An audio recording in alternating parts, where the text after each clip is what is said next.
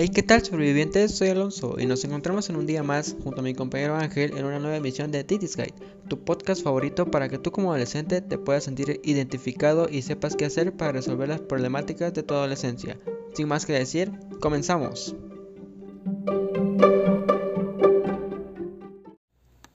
¿Qué tal? ¿Cómo se encuentran? Ahora vamos a abordar el tema de los trastornos de alimentación que normalmente suelen aparecer en el periodo de la adolescencia. Primeramente acláranos, Alonso, ¿qué son los trastornos alimenticios?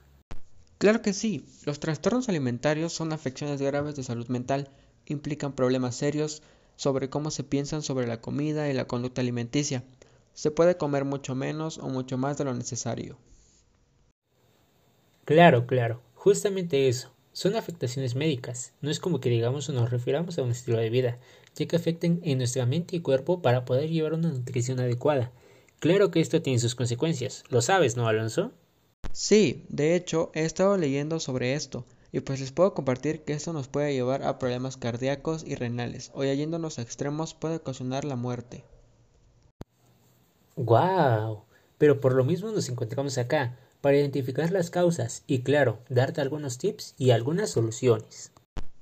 Si me lo permites, quiero mencionar las causas y según especialistas creen que son debido a varios factores como genéticos, biológicos, conductuales, psicológicos y sociales.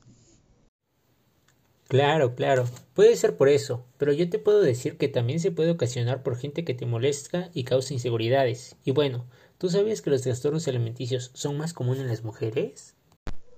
Claro, me parece algo lógico, ya que normalmente las mujeres son las que a veces se sienten más inseguras con su cuerpo y quieren verse como modelos y algunos estereotipos que nos pintan en la tele o en las redes sociales.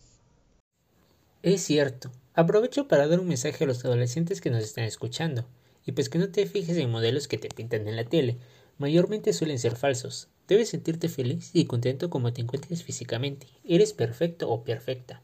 No escuches críticas de gente que pues solo le gusta criticar y lo uses a ellos y pues están peor. Creo que es algo ilógico. Cada quien se que se fije con lo suyo. Claro.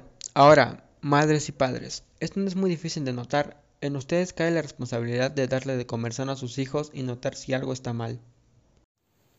Precisamente es eso. No es muy difícil darse cuenta y apoyen a sus hijos.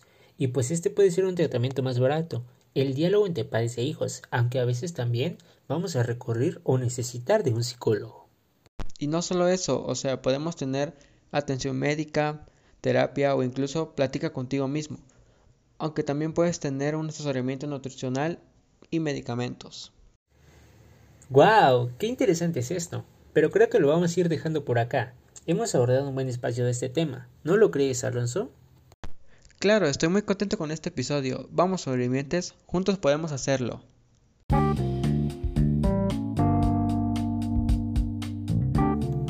Gracias por acompañarnos en esta emisión semanal sobreviviente.